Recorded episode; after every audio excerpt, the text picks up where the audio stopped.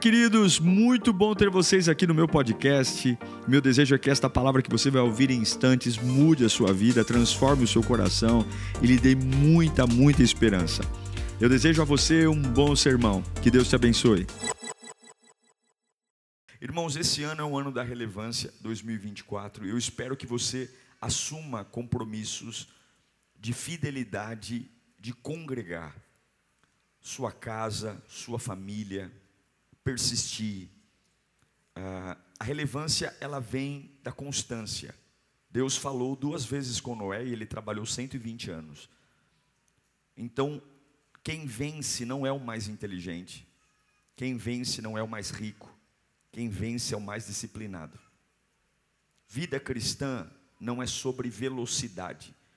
Não adianta você ficar desviado 10 anos e querer recuperar o atraso em um mês.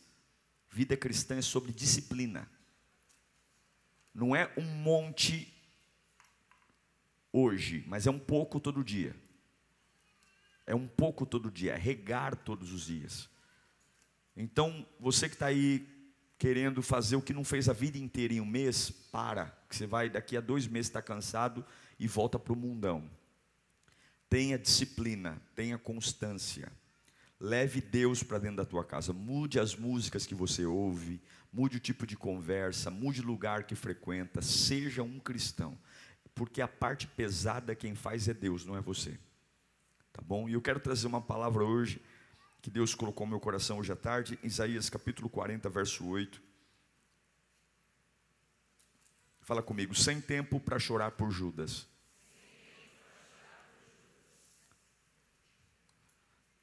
Isaías 40, verso 8 diz: A relva murcha e as flores caem.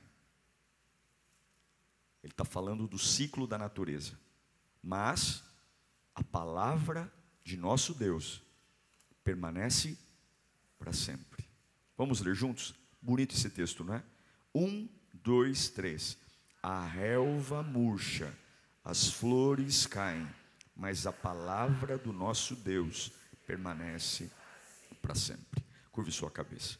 Espírito Santo, nós temos poucos minutos para ouvir Sua voz e já vamos voltar para nossas rotinas, para nossas casas, nossos afazeres e sabemos que o mundo espiritual não dorme. Nós queremos ouvir a Tua voz. Acorda-nos, desperta-nos, alinha nossa alma, quebranta-nos no Teu espírito, levanta-nos para viver aquilo que nós não imaginamos que esta palavra venha despertar minha alma para viver o sobrenatural, em nome de Jesus. Amém. O que Isaías está dizendo é que líderes vêm e líderes vão, reis vêm, reis vão, políticos vêm, políticos vão, mas a palavra de Deus, o que Deus diz, permanece de forma atemporal. Você não pode colocar Deus no mesmo balaio das pessoas. Você não pode colocar Deus no mesmo balaio do ser humano. O que Deus diz é diferente do que o homem diz. E é isso que ele está dizendo. A relva murcha, ou seja, efeitos naturais fazem algo sadio morrer. Então tem pessoas que vão olhar para você e dizer: "Eu estou com você a vida inteira". E você vai ser um tolo se acreditar nisso. Pessoas que vão dizer: conte comigo, e você vai ser um tolo se colocar suas mãos no fogo por alguém que dizer isso. As pessoas são demais emocionadas.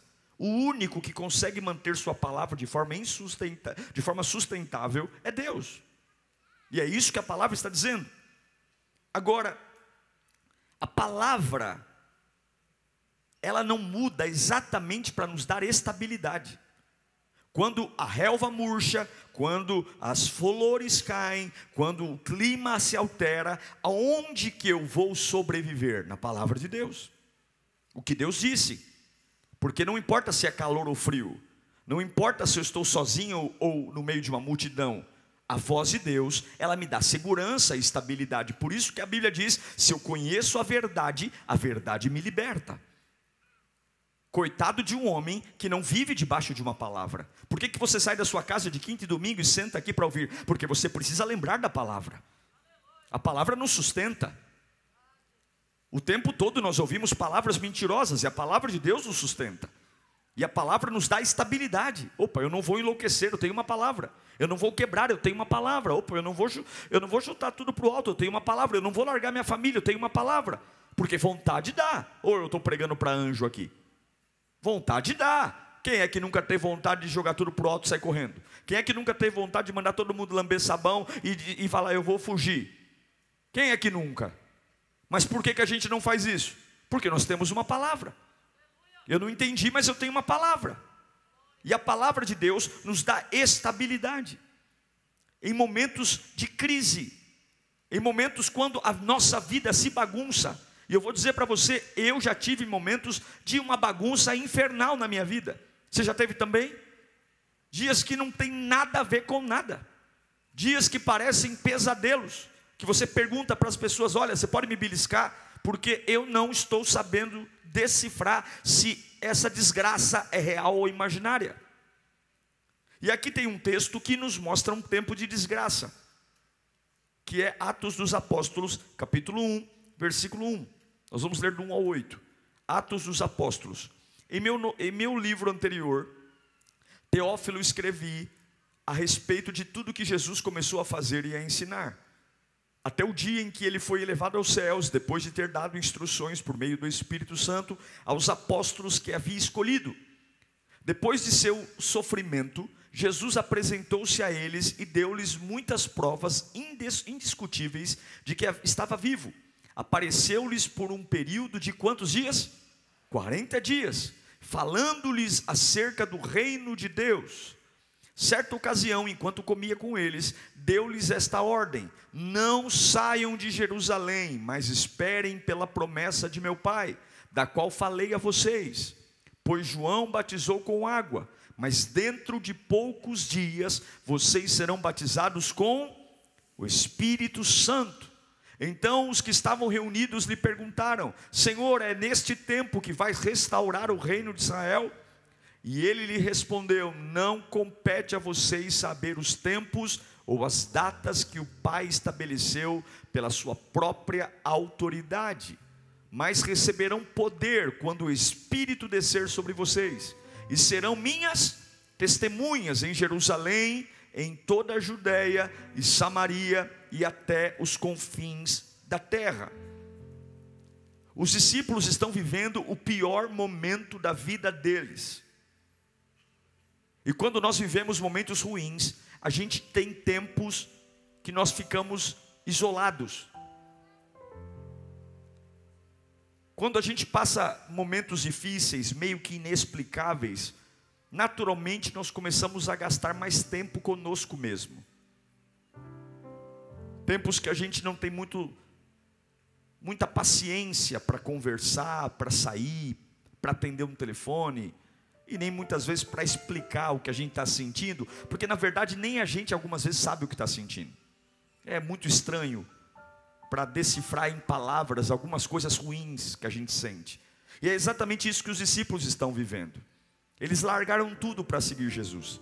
Durante três anos, eles largaram os seus empregos, suas famílias, seus sonhos, e eles viveram coisas incríveis, eles viram curas, eles viram libertações, e eles esperavam a instauração de um reino. E eu tenho certeza que o reino que eles imaginavam era o reino do Império Romano. Mas a forma como Jesus foi morto, a forma como Jesus foi preso, o jeito que Jesus foi capturado, a crueldade, a humilhação, ver alguém que você andou três anos, que te inspirou. Imagine isso acontecer com um professor seu, com um pastor seu, com o seu pai, com sua mãe, alguém que você ama, que você respeita, que você admira, de repente essa pessoa é pega de forma abrupta e ela é ridicularizada, humilhada. Eles estão devastados. Eles estão vivendo um tempo onde a reputação de Jesus está às traças. Jesus está sendo crucificado no lugar onde ladrões são crucificados, pessoas que cometem crimes hediondos. Eles largaram tudo e agora eles estão trancados em porões. Porque é assim que a gente faz. Quando não tem muita explicação, a gente se tranca. Talvez você não se trancou num porão físico, mas se trancou aqui dentro. você já não tem as mesmas conversas de antes, você já não é mais aquele de sempre, porque algumas vezes dá preguiça tentar explicar o que está acontecendo. Só quem já teve uma jornada de trabalho árduo sabe quando realmente as coisas dão tudo errado, o quanto que isso nos faz ficar mal. E você começa a questionar o quanto que vale a pena seguir em frente. Eles estão trancados num porão, porque Jesus está morto. O Império Romano grita, dizendo: Nós matamos o chefe, vamos matar os discípulos. A cruz foi um trauma enorme para os discípulos. E eu repito, não só pelas carreiras financeiras que eles abriram mão, mas pela forma como Jesus foi morto, despido, dependurado, humilhado. Eu acredito que ninguém ficaria confortável em ver alguém que você admira ser morto desse jeito. O poderoso Jesus foi morto como uma ovelha impotente. Uma ovelha impotente. É impressionante como a maioria das pessoas, quando se concentra na morte, morre. Jesus sempre disse que iria morrer. Jesus fez a última ceia, lembra quando ele pega o pão e parte? E diz: Esse é o meu corpo que será partido por vós. Lembra quando ele pega o cálice e levanta: Esse é o cálice da nova aliança do meu sangue? Jesus Cristo sempre disse que iria morrer, mas ele também disse que iria ressuscitar. O problema é que quando eles focam demais na morte, você morre junto. Eles não conseguem lembrar das palavras de esperança porque eles focaram na morte. E eu fico me perguntando aqui, quem somos nós? Olha, eles focam tanto na morte que Judas se enforca. Judas se enforca, Pedro trai e volta a pescar eles não conseguem observar algo estrondoso que vai acontecer, porque eles estão pressionados. E eu sei que alguns aqui estão pressionados. Eu estou numa pressão enorme, porque tudo que te leva à grandeza será precedido por uma forte pressão. Escute, grandezas são geradas sob pressão. Grandeza é gerado sobre pressão. A pressão que eles estão enfrentando é a pressão porque um Deus se tornou homem para resgatar a humanidade das mãos de Satanás. Só que quando você foca na morte, quando você foca na perda, quando você foca na bagunça, você se tranca. E eu me pergunto quantos estão trancados aqui hoje. Canta, mas está trancado. Ora, mas está trancado você vive na defensiva, inseguro, medroso, cismado. Não pode ver alguém conversando no canto que já acha que estão falando de você. Sistemático, preocupado ao extremo, facção. É assim que os discípulos estão. E é por isso que é importante saber e lembrar quem vai estar com você no dia da pressão, porque isso muda tudo. Jesus foi morto como um animal, não houve nenhum respeito a ele. E os discípulos agora estão trancados porque eles estão com medo dos judeus, porque eles estão focados na morte de Jesus. E muitas vezes o cristianismo vai nos trazer perdas. Eu tenho certeza que para você estar sentado nesse culto aqui, você perdeu coisas. A sua fé em Deus te fez perder coisas. E de onde surgiu todo esse medo dos discípulos? Esse medo surgiu da morte.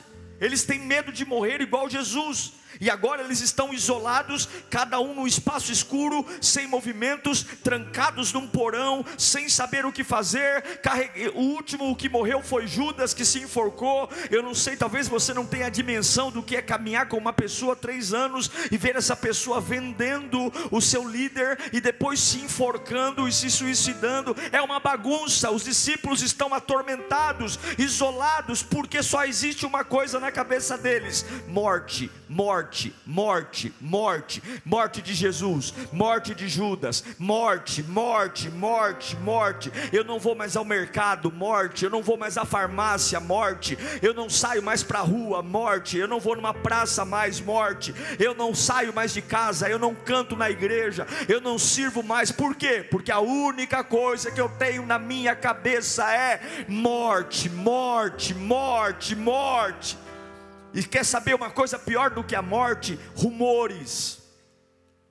Porque além da minha cabeça ficar o tempo todo pensando em morte, morte, morte, desgraça, desgraça, rumores sempre vão existir, boatos sempre vão existir. Começa o boato: Jesus não ressuscitou coisa nenhuma, roubaram o corpo dele outros boatos. Não, não, a pedra não foi removida, coisa nenhuma. Isso aí deve ser especulação. Não, ele desapareceu. E você tem que se preparar, porque no meio daquilo que Deus tem para você, o diabo, além de tentar confundir você com a morte, ele vai usar a boca de muito muito corvo agorento, muitos urubus com boatos e conversas particulares, exatamente para desestabilizar você notícias que vão chegar de forma isolada para colocar ainda mais medo em você, mais pânico em você. Tranque-se mais, fuja mais, limite-se mais, não saia de casa, não fala em nada, fique calado, deixe a vida passar. Contudo, eles estão reclusos, presos, mas Jesus vai visitá-los no meio do porão, as portas estão trancadas, as janelas estão fechadas, mas a Bíblia diz que Jesus vai visitá-los. Jesus ultrapassa as paredes, e a Bíblia diz que Jesus fica 40 dias. 40 dias conversando com eles, comendo pão com eles. Olha, eu vou dizer uma coisa para você: tem dias que nada dá certo na minha vida, mas eu vou admitir que tem dias que quando Jesus me visita, tem dias que quando Ele me visita, tem dias que eu não falo em línguas, tem dia que eu não choro, tem dia que eu não saio de casa achando que vou vencer tudo, mas toda vez que Ele me visita, algo sempre muda no meu interior. Eu quero que você entenda uma coisa: hoje Jesus vai mudar a sua cabeça. Você está no primeiro culto presencial de 2024 e eu não sei o que está imperando na tua cabeça e nem quantos cadeados você colocou para dizer eu não saio mais, eu não falo mais, mas você está prestes a jogar teus planos no lixo porque você veio a um lugar que Jesus vai visitar você. 40 dias. Jesus entra naquele porão, 40 dias, e uma visita de Jesus muda tudo. 40 dias olhando para a cara daqueles homens, Imagine, não foi um dia, foram 40 dias. 40 dias conversando, 40 dias explicando, 40 dias deixando que eles tocassem nas mãos. 40 dias, isso que diz a Bíblia. 40 dias comendo juntos, bebendo juntos, porque leva-se tempo para arrancar uma mentalidade de morte. Leva-se tempo. Você que está aí com depressão, você que está aí vivendo uma fase, pastor, você ficou 30 anos no fundo do poço, você acha que é um culto? Você acha que é uma mãozinha na cabeça? Você acha que é uma gota de óleo ungido? Foram 40 dias, Jesus no porão com os discípulos, falando a mesma coisa, recuperando a alma deles. Eu quero dizer que talvez você não tenha paciência, mas o teu Deus tem paciência com você, e Ele não vai parar até recuperar você. O teu Deus não vai deixar você traumatizado, Ele vai deixar você curado, Ele não vai deixar você melhorando, Ele vai deixar você transformado. São 40 dias. Olha quantas coisas Jesus poderia ter feito,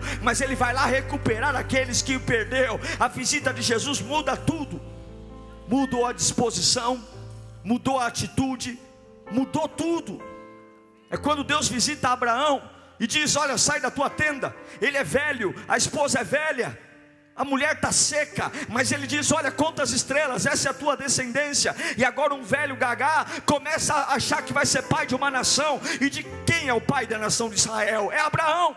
É como Jesus, o Deus visita Moisés que depois de 40 anos no deserto, 80 anos de idade, encontra Deus, numa sarça ardente, tira a sandália dos pés, e agora um velho que está há 40 anos cuidando de ovelha, com as unhas cheias de, ovelha, de, de cheiro de ovelha, cabelo fedido a ovelha, mas agora Deus diz: Você vai descer ao palácio do Faraó, porque você vai ser o maior libertador de todos os tempos. Não tem a ver com dinheiro, não tem a ver com diploma na parede, não tem a ver com o bairro que você mora, não tem a ver com quantos metros quadrados tem a sua casa, não tem a ver se você tem um carro zero ou um carro usado, não tem a ver se você veio de Uber, de ônibus ou a pé, tem a ver se você está disposto a deixar Jesus Cristo visitar o porão onde a morte tentou enfiar você, se você vai deixar Ele olhar no teu olho e falar para você que tudo que o diabo disse é mentira.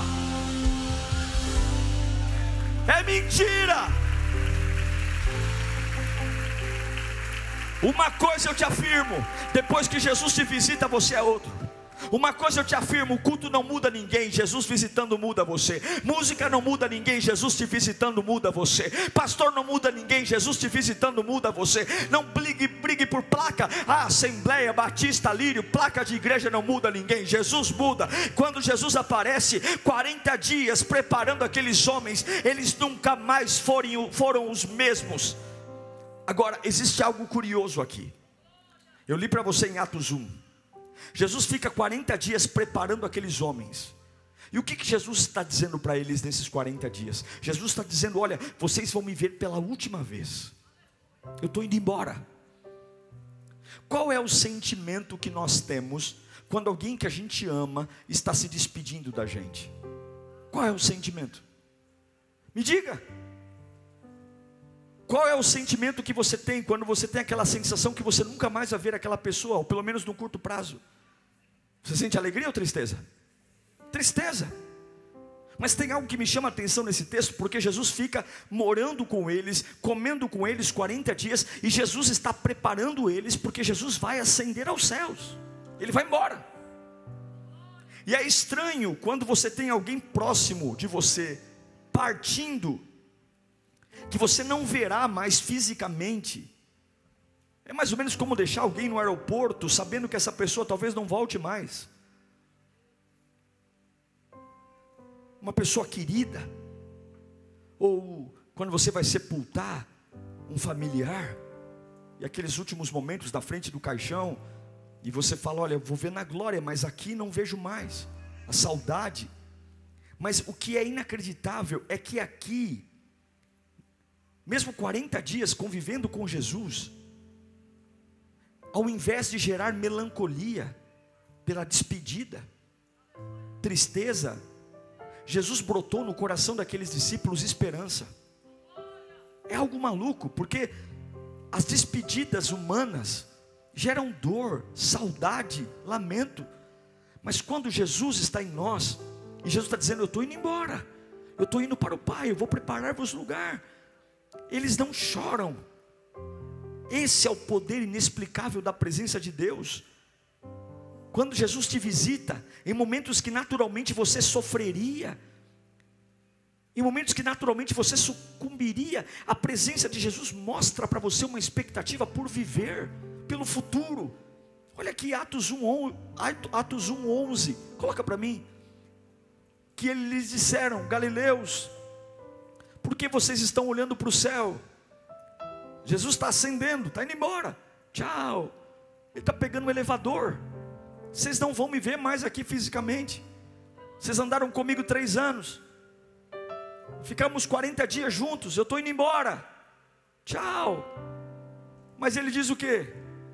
Galileus, por que vocês estão olhando para o céu? Por que vocês estão focados em mim que estou indo embora? Não. Esse mesmo Jesus dentre você, que, que dentre vocês foi elevado aos céus, vai fazer o quê? voltará da mesma forma como vocês o viram subir. Jesus está dizendo: não vai dar nem tempo de ter saudade, não sofram pela minha partida, fiquem em Jerusalém, porque daqui a pouco vai vir o Espírito Santo. Não vai dar tempo de chorar por mim, não vai dar tempo de chorar por Judas, não vai dar tempo de chorar porque vocês não entenderam algumas coisas. Eu passei 40 dias tirando a morte da cabeça de vocês, porque para trás não tem nada que presta. Eu quero que vocês estejam prontos, porque o avivamento vai descer. A presença de Jesus hoje vai animar você nesse culto. Eu sei que alguns aqui se tornaram pessoas difíceis de agradar. Eu sei que alguns aqui se tornaram pessoas complicadas. E você tem dito, pastor, minha vida está uma bagunça. Eu não entendi, eu não digeri a morte do meu pai, eu não digeri a morte da minha mãe, eu não digeri o término do meu namoro, eu não digeri. Você precisa de uma visitação de Deus para que essa saudade vá embora e você entenda que o melhor está por vir. Não há lágrimas para derramar, há expectativa para nutrir. Jesus está dizendo: não olhe para mim, Vai orar no templo, porque daqui a pouco o vento impetuoso vai soprar e dos quatro cantos virá o Espírito Santo. Não fica olhando para mim, não. Olha para lá, olha para frente, e me canta baixar. Enterra seus mortos, sepulte seus carros, sepulte suas empresas, despeça-se dos avivamentos do passado, porque Jesus não está dizendo para você velá-lo, Ele está dizendo: espere o Espírito, espere o Espírito, espere o Espírito, anime-se, porque algo está prestes a acontecer. Não olha para mim, não, ei Galileu, porque você está olhando para mim subindo. Eu não quero ver uma lágrima rolando, eu não quero ver um, um rosto triste. Algo está prestes a acontecer. Levanta a mão para cá. Jesus está dizendo para você: você não vai ter tempo para chorar por Judas, você não vai ter tempo para chorar por Jesus, você não vai ter tempo para chorar pelo que quebrou, porque algo inexplicável está prestes a acontecer. 2024, você está proibido de virar o pescoço. 2024, você está proibido de se trancar no porão. Jesus está te resgatando hoje. Aí você pode dizer: Bom, pastor, eu queria ser uma pessoa melhor. Mas toda vez que eu tento, alguma coisa vem à minha mente. E o que é que vem à sua mente? O que eu perdi. Meu irmão, a única forma de ser diferente é começar a falar daquilo que vai acontecer e não do que aconteceu. Você precisa começar a falar do que vai acontecer e não do que aconteceu.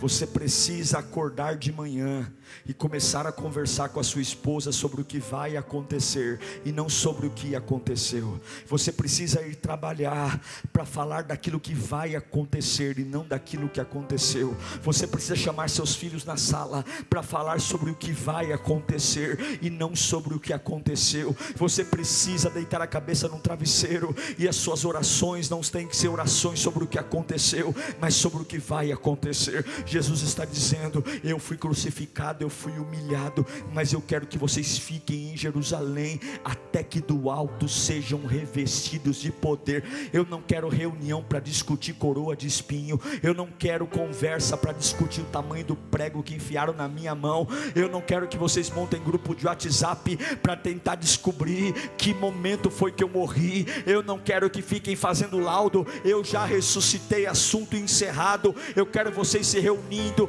porque a qualquer momento o céu vai se abrir, a qualquer momento o vento vai soprar, a qualquer momento um poder que nunca foi derramado vai ser derramado. E se você estiver no porão falando do que aconteceu, você vai ficar para trás. Se você estiver montando um grupinho do WhatsApp para revirar defunto, você vai ficar para trás. O vento vai soprar e você vai ficar para trás. Se você ainda tiver com conversa fútil, ei Galileu, pare de olhar para mim olhe para frente. Ei, Galileu, pare de querer reparar em mim. Eu já cumpri meu trabalho, eu estou voltando para o Pai, mas tem algo prestes a acontecer. Levanta a mão, eu não sei para que eu estou pregando, eu não sei mesmo. Eu não sei, mas Jesus hoje vai, ou você vai por bem ou por mal. A relva vai murchar, a flor vai cair, mas a palavra do Senhor permanece para sempre. Ele manda eu dizer: pare de falar do que aconteceu aconteceu.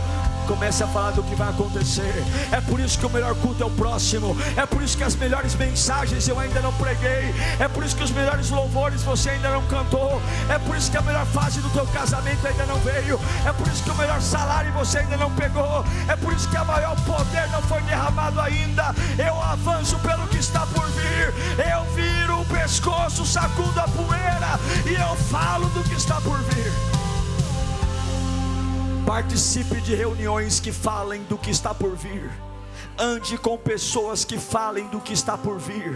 Faça amigos que falem do que está por vir. Frequente casas que falem do que está por vir. Converse com pessoas que falem do que está por vir. Ande com pessoas do lado do ônibus que falem do que está por vir. Pessoas que falam de uma expectativa santa. Não é sobre quanto eu tenho, mas é sobre o quanto vai chegar. Não é sobre quem eu sou hoje, mas é quem eu vou ser. Eu quero andar de lado de gente que está esperando a vida avivamento. Em nome de Jesus, está na hora de você trocar os coveiros por parteiros. Está na hora de você abandonar coveiro. Gente especialista em sepultura, gente especialista em laudo de autópsia, gente especialista em, em, em boletim de óbito. Não, eu quero gente que tem projeto. Eu quero gente que quando abre a gaveta tem compasso, tem régua, tem lápis, tem borracha, tem lápis, tem sonho sonho. Eu quero gente que é doido. Eu quero gente que olha para frente e diz: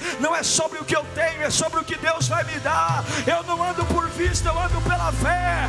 Eu sou meio doidão mesmo, porque até ontem eu traí, até ontem eu fugi, eu voltei pescar, mas 40 dias ele falou comigo. E agora? Agora eu estou esperando um poder que vai me fazer pregar sem medo. Eu estou esperando um poder que vai me fazer pregar sem medo da morte. Eu estou esperando um poder que, se preciso me matar, pode me matar. Deus está dizendo para você: enquanto você estiver trancado nesse porão, falando do que aconteceu, chega, esquece Judas, esquece o que aconteceu. Xarabalabá,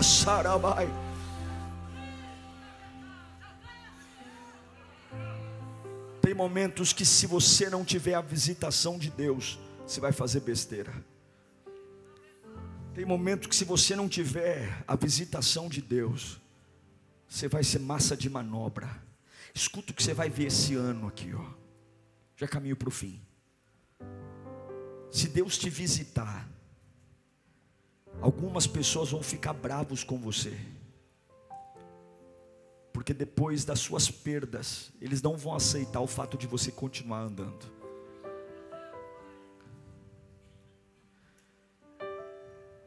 Eles vão dizer: não é possível que você continue andando. Você não amava essa pessoa. Elas nunca vão entender que você está avançando, não é porque a pessoa que morreu não era importante, mas é porque Jesus te visitou.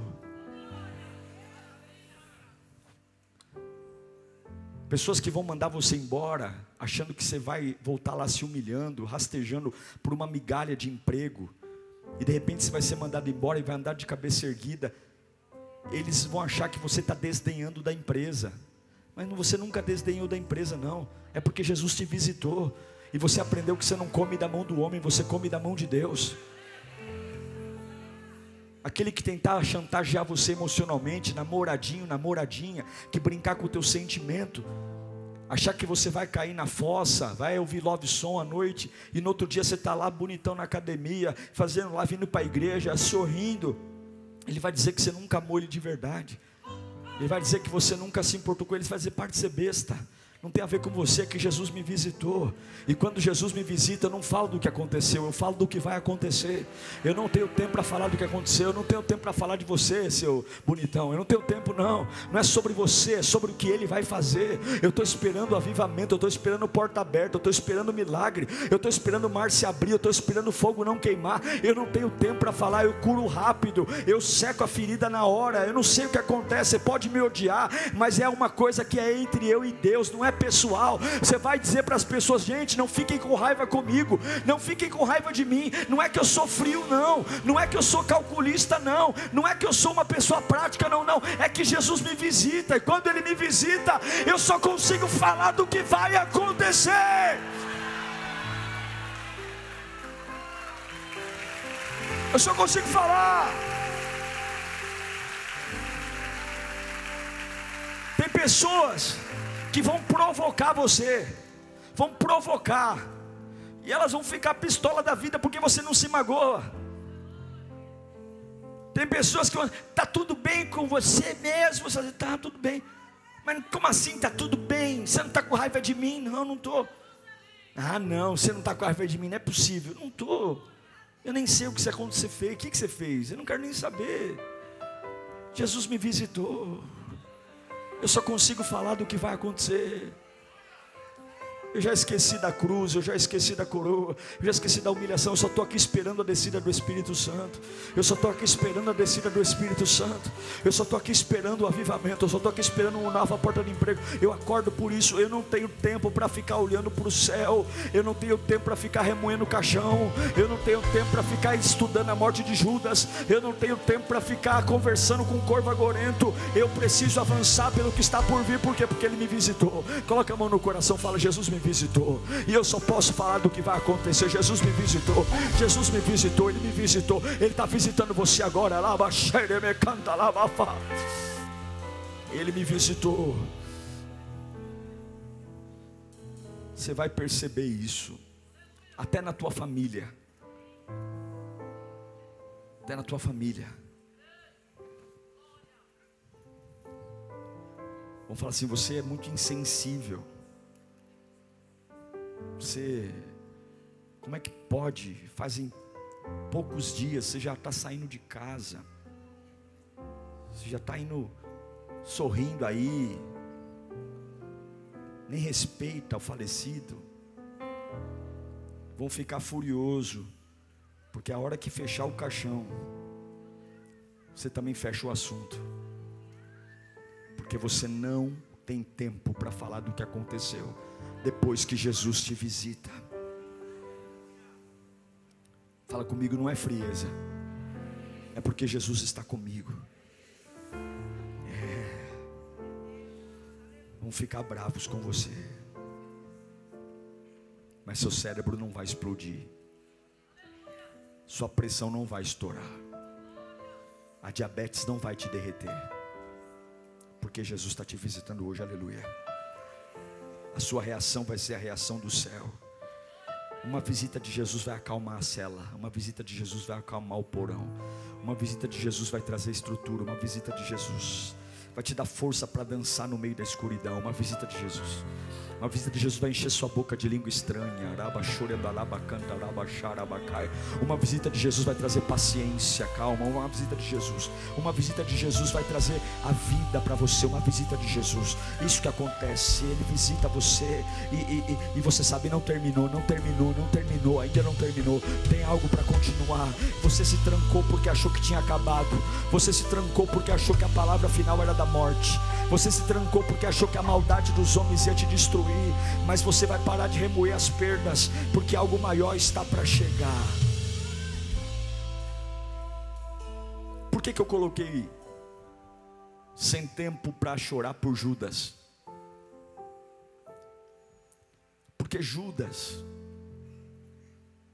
é o símbolo do clima de desespero e insegurança que alguém pode ter no meio de uma situação inesperada. Judas foi o símbolo do caos, da culpa misturada com o remorso, misturada com a ansiedade, a vontade de querer resolver um problema rapidamente, sem raciocínio, um abismo chamando outro abismo. Infelizmente, ao invés de correr para a cruz, ele correu para a religião e ele morreu.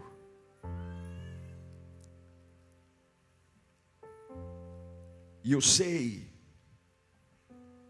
que um dos assuntos que o diabo quer que você tenha nos porões da vida é de Judas. São das situações que você não teve controle sobre elas. E aí você deveria ou pensa naquilo que você poderia ter feito e não fez. Existe uma pedagogia muito importante em revirar o passado. Quando nesse passado você aprende a não errar mais. Mas infelizmente a maioria das vezes que nós reviramos o passado não é para aprender, é para nos punir. A maioria das vezes é para a gente olhar para si mesmo e dizer como eu deixei isso acontecer, como eu fui burro, como eu fui ignorante, e a gente se destrói. Judas é o símbolo da perda das rédeas da situação. Alguém que, ah, se tivesse sido visitado por Jesus. Mas não dá tempo para chorar por Judas. Não dá tempo para chorar porque você se desesperou, porque você fez uma bobagem. E quem não é que não fez uma bobagem? Porque você falou o que não devia falar ou fez o que não devia fazer. Não dá mais tempo. Porque se você não aceitar a visita de Jesus, é muito provável que o diabo te leve para a forca. É muito provável que você se mate. E eu não estou falando fisicamente, mas mate sua fé, mate sua esperança, mate sua convicção em Deus. Mas Deus está aqui. Judas morreu. Sabe quantas vezes se fala sobre a morte de Judas na Bíblia? Nunca mais. Jesus diz: escolham outros apóstolos. Judas morreu, traga Matias. A vida segue. Não dá para ficar aqui montando uma CPI para estudar a morte de Judas. Chama o próximo discípulo, porque o reino tem que continuar. Você tem que convocar novos discípulos e não tentar estudar a morte daqueles que se foram mesmo depois de tudo que aconteceu, Deus continua te chamando para olhar para frente. Homens que não sejam especialistas em morte, mas homens que sejam especialistas em falar do que vai acontecer. Paulo foi o maior escritor do Novo Testamento, e a sua obra não se deu sobre a avaliação da dureza da cruz, mas a maior obra de Paulo foi sobre a revelação da glória e da graça de Deus. As cartas de Paulo não falam da cruz, falam da graça. A cruz aconteceu, a graça vai acontecer. Nossos cultos vão falar do que vai acontecer. Minha casa vai anunciar o que vai acontecer. Minha vida vai falar do que vai acontecer. Mas por favor, se você quer falar do passado, me dá licença, porque eu estou indo encontrar o Espírito Santo. Se você quer falar do que aconteceu, procura outro, porque eu estou indo para o cenáculo, porque já já vai descer o Espírito Santo. Não me convide para tomar um chá, para falar do que aconteceu. Eu estou indo lá para o centro de Jerusalém, porque a qualquer momento o vento vai soprar e eu nunca mais serei o mesmo. Eu não vou falar do que aconteceu, porque eu estou com borboletas no estômago pelo que está prestes a acontecer. Se você quer falar da morte de Judas, deve ter uns 3, 4, 5 aí que querem conversar sobre isso. Se você quer correr para encontrar o Espírito Santo, bora comigo, porque é isso que eu quero. É isso que eu quero. Eu quero o Espírito licença, não me ligue, não me mande mensagem, não marque reunião comigo, não vá na minha casa, eu não quero falar da morte de Judas. Eu quero ir para o cenáculo, ser cheio do Espírito Santo. Se eu ainda estou vivo, é porque Deus não acabou. Se eu ainda não morri, é porque o plano não terminou. Se o meu pulmão ainda inala e exala, é porque ainda há algo a ser feito. E esse é o maior medo do diabo: que eu continue olhando para aquilo que Deus vai fazer. Me desculpe, eu vou perdoar quem tem que perdoar. Me desculpe, eu vou lavar meu rosto quantas vezes tiver até que desbotar, mas eu não vou falar da morte de Judas. Uau! Eu tenho certeza que Deus falou com você. Tenho certeza que depois desta palavra a sua vida não é mais a mesma. Peço que você também me acompanhe nas minhas redes sociais: Instagram, Facebook YouTube. Me siga em Diego Menin. Que Deus te abençoe.